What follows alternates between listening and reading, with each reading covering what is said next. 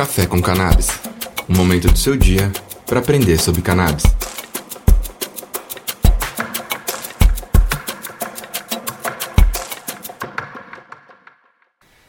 Salve, salve pessoal! Bem-vindos de volta ao Café com Cannabis e continuando com um resumão de notícias que ficaram para trás. Afinal, promessa é dívida, né? Vamos falar sobre os principais acontecimentos de junho de 2022. Esse episódio do Café vai estar bem grande e com discussões bem importantes. Falaremos sobre algumas legislações de alguns países estrangeiros, sobre dois estudos, sobre dois acontecimentos aqui do Brasil de extrema importância. Beleza? Pega teu café, pega tua dose dupla de café e bora lá.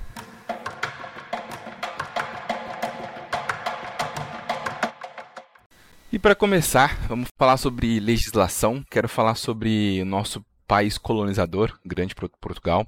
Portugal, algum tempo atrás, já descriminalizou todas as drogas. O que isso quer dizer? A descriminalização das drogas significa que o usuário delas não pode sofrer nenhuma medida restritiva de liberdade, como a prisão. Afinal, e se a gente for bem, ser bem sincero, o uso de drogas, quando e se for problemático, ele é uma questão de saúde e não de polícia ou de segurança. Então, descriminalizar uma droga é basicamente uh, não imputar nenhum crime de restrição de liberdade para usuários dela. Perfeito? Agora, enfim, apesar de, de descriminalizada em Portugal, a cannabis ela não é legalizada. E agora, no mês de junho, neste mês que passou, um projeto de lei que prevê a legalização do uso e do comércio da, da cannabis foi protocolada e ela deve ser votada ainda esse ano lá em Portugal. Vamos ficar de olho para saber como é que vai se desenrolar esse processo legislativo em relação a legalização da cannabis lá em Portugal, tá bem? Ah, falando ainda sobre projetos de leis e movimentos assim legislativos, vamos falar sobre a Ucrânia. Ah, em junho mesmo, ah, o governo ucraniano autorizou o uso de cannabis ah, para uso medicinal e para uso científico exclusivamente. Tá? Ainda, não há, ainda não é uma regulamentação legislativa que prevê a comercialização e produção de cannabis, porém o governo já se antecipou e, e autorizou o uso de cannabis tanto para uso medicinal quanto para uso científico. Tá? Existe um projeto de lei que, que versa sobre a regulamentação da comercialização uh, que está tramitando dentro do, do parlamento ucraniano e o governo já se diz favorável a esse projeto de lei. Vamos ficar de olho aí também para ver quais serão os desenrolares desse projeto de lei. Tá? Não muito atrás desses dois países, a gente tem Luxemburgo, que deu sequência no projeto de lei que versa também sobre o uso medicinal e o uso adulto de cannabis. Alguns episódios atrás, a gente comentou sobre esse projeto de lei e de forma bem rápida aqui para falar para vocês, ele prevê toda uma cadeia e cadeia de produção e controle de qualidade da planta, bem como a legalização do uso medicinal e o uso adulto, o uso recreativo da planta. O projeto de lei esse, ele prevê que uh, os cidadãos luxemburguenses, creio que seja assim que fala, uh, possam plantar até quatro plantas em suas casas e fazer o uso recreativo, o uso adulto da planta. Porém, esse uso ainda se restringe a lugares uh, privados, a lugares particulares, não sendo o uso público permitido. Tá bem? O projeto ele não recebeu a sua a, a aprovação final, mas recebeu a primeira aprovação e agora ele vai para avaliação e refino de uh, artigos, etc. E tal. O governo ele espera que esse projeto de lei seja aprovado e sancionado pelo presidente até o final deste ano de 2022. Tá? E aí, para finalizar essa parte legislativa, eu quero falar sobre a Espanha.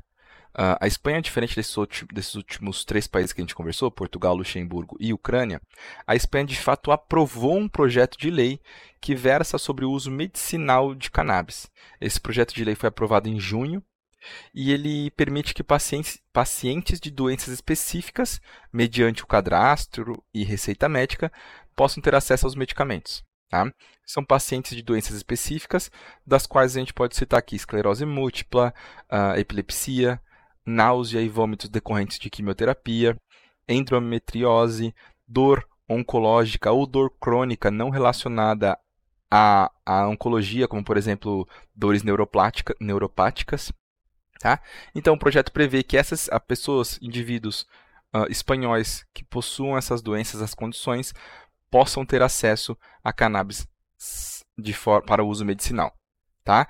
Uh, ainda não tem lojas e dispensários ativos na Espanha, porém todo o governo prevê que os medicamentos já estarão disponíveis para acesso desses pacientes até o fim desse ano. Então o governo espanhol pretende fazer, dar uma agilizada em todos os trâmites legais para liberação de todos os dispensários, locais onde será distribuída, onde será feita a venda da, da cannabis e pretende deixar com que a cannabis, o medicamento, seja, esteja disponível na, nas prateleiras para os espanhóis até o final desse ano. Vamos ficar de olho aí também nesse, nesse movimento legislativo e como é que vai uh, ser o decorrer de, dessa legalização lá na Espanha. Tá ótimo? Uma pausinha para o café.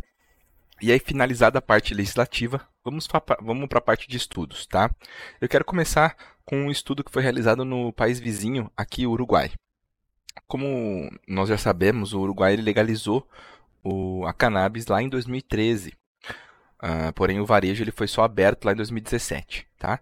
E agora, totalizando quase 10 anos de legalização, o Instituto de Regulação e Controle da Cannabis, e aí eu peço até licença aos fluentes de espanhol, vou tentar reproduzir aqui qual é, que é o, o nome da sigla certo, tá? mas seria aí a o Instituto de Regulação e Controle del Cannabis, a sigla IRCC. Tá? Uh, o, o, IRCC, vou chamar a partir de agora de IRCC para não precisar dar, dar um exemplo aqui do meu, do meu ótimo espanhol. Ele soltou um estudo que trouxe resultados bem interessantes. Tá? Quais foram esses, esses resultados? Segundo o Instituto, cerca de 7% da população é usuária de cannabis. Isso equi equivale a 10% da população maior de 18 anos, que é a idade mínima para consumir cannabis no Uruguai. Então, uh, ah, 10% da população maior de 18 anos são usuários de cannabis lá no Uruguai. Eles também visualizaram que a média mensal de venda das farmácias é de 15 gramas por pessoa, então 15 gramas por pessoa por mês e que, de acordo com o Instituto, o mercado legal de cannabis atende cerca de metade dos consumidores do país. Então, isso aí mostra um dado bem interessante, que após 10 anos após a legalização, 5 anos após a venda em varejo da cannabis, uh, metade do, do mercado de cannabis é abastecido pelo mercado legal.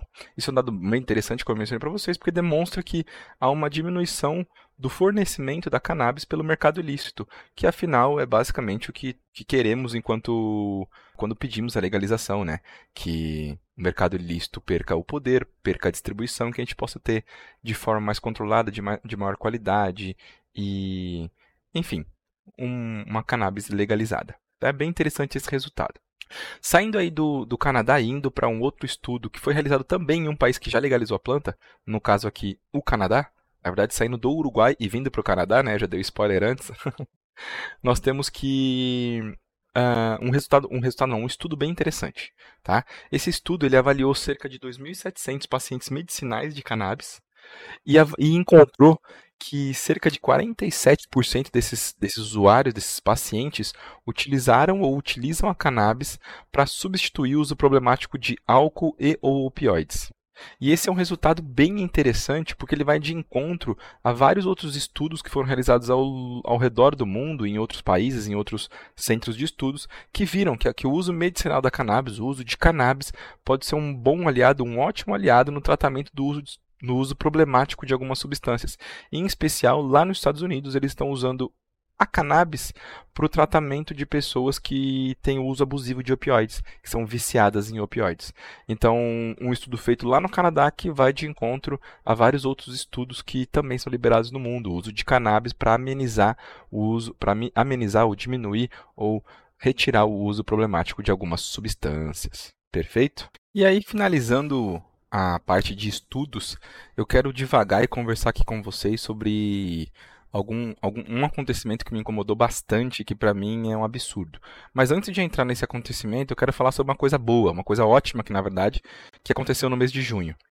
O STF, perdão, o STJ, o Supremo Tribunal de Justiça, em junho, autorizou pacientes medicinais de cannabis a cultivar cannabis em seus domicílios. Como assim?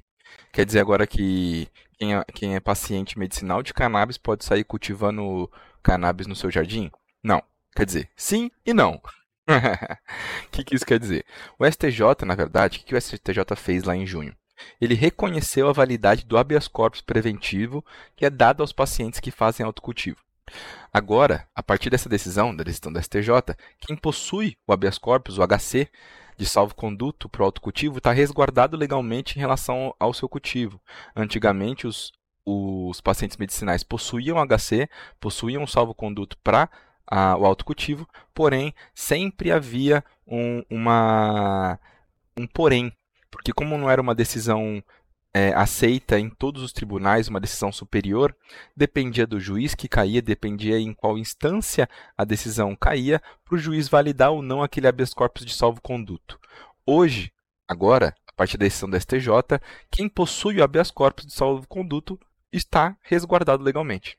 Tá? Isso é um baita de um resultado, é um resultado muito interessante para nós, uh, enquanto sociedade. Porém, vale lembrar que quem ainda não possui um HC quem não tem o habeas corpus, ele deve entrar com todos os trâmites legais para aquisição de um. Tá bem? Então, se você que está me ouvindo é um paciente medicinal e quer fazer o seu o autocultivo para não precisar uh, despender de dinheiro para adquirir, desculpa, às vezes eu dou uma gaguejada, adquirir seus medicamentos, tu pode entrar com um processo judicial para adquirir o habeas corpus e aí sim fazer o, o teu cultivo na tua casa tá bem? E aí, para finalizar essa notícia, eu quero, eu quero trazer, reproduzir, na verdade, uma fala de um dos ministros do STJ que votou a favor da validade do habeas corpus. É o senhor Sebastião Reis Júnior, é o ministro do STJ. E no seu voto, ele disse o seguinte: simplesmente taxar de maldita uma planta porque há um preconceito com ela, sem um cuidado maior em se verificar os benefícios que o seu uso pode trazer, é de uma irresponsabilidade total. E aqui eu quero validar e reforçar essa fala do ministro, porque é algo que sempre que eu tenho a oportunidade eu trago e eu digo. Hoje no Brasil, a gente pesquisar cannabis no Brasil hoje é muito difícil. E eu estou falando em 2022. Em 2022 existem algumas universidades brasileiras que têm pro, pro, projetos de pesquisas em canabidiol e com cannabis. 2022, num ano onde existe muito debate aberto, debate popular, debate científico em relação a cannabis. E ainda assim, é absurdamente difícil tu estudar cannabis no Brasil. Os primeiros estudos de cannabis, de canabidiol em pacientes, tiveram pesquisadores brasileiros, pesquisadores de São Paulo, lá em 1900 e bolinhas. Hoje, ainda em 2022, é extremamente difícil pesquisar cannabis. E aqui eu valido a fala do senhor Sebastião Reis, ministro Sebastião Reis, taxar de maldita uma planta e impedir pesquisa em relação a ela, simples e idiotamente por causa de preconceito, é de uma irresponsabilidade social absurda. Absurda. Tá bem?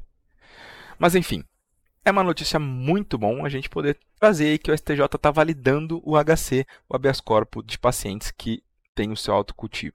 Muito importante essa decisão do STJ. Muito, muito, muito importante. E aí, em relação à fala do ministro, é aquilo, né? Eu sou obrigado a concordar em gênero, número e grau, como diria minha mãe. Achar de maldito uma planta porque há um preconceito em relação a ela é de tremenda irresponsabilidade. Desculpa as gaguejadas ao longo do caminho, mas eu fico meio, meio bem brabo com esse tema, porque eu acho que não permitir a pesquisa de cannabis é algo bizarro, porque a gente só vai saber o que é o que faz bem e o que faz mal se a gente estuda isso, né? E a gente não pode nem estudar como é que a gente vai saber se faz bem ou se faz mal, né? E aí para finalizar o giro de hoje, para finalizar esse episódio, eu quero falar sobre um tema que não é diretamente ligado a cannabis, porém aconteceu em junho e é algo que me incomoda bastante, tá? Em junho, o mesmo STJ que a gente estava falando aqui, que reconheceu a validade dos habeas corpus, ele concordou ele decidiu que a lista da ANS, a lista da Agência Nacional de Saúde, possui caractere taxativo em relação aos planos de saúde. E o que, que isso significa? Essa lista da, essa lista da ANS, ela possui, para quem não conhece, ela possui uma, de, uma gama de tratamentos para cada uma das doenças. Se a gente fosse pensar num exemplo bem esdrúxulo aqui, que não representa a realidade, tá? Mas é apenas para fins educacionais elucidativos. Se uma pessoa tem dor de cabeça muito forte, lá na lista da ANS vai estar escrito um determinado tratamento para ela. Vamos dizer que seja tomar paracetamol. Então, quem tem dor de cabeça, lá na lista da ANS está escrito para o tratamento de dor de cabeça, deva tomar paracetamol. tá?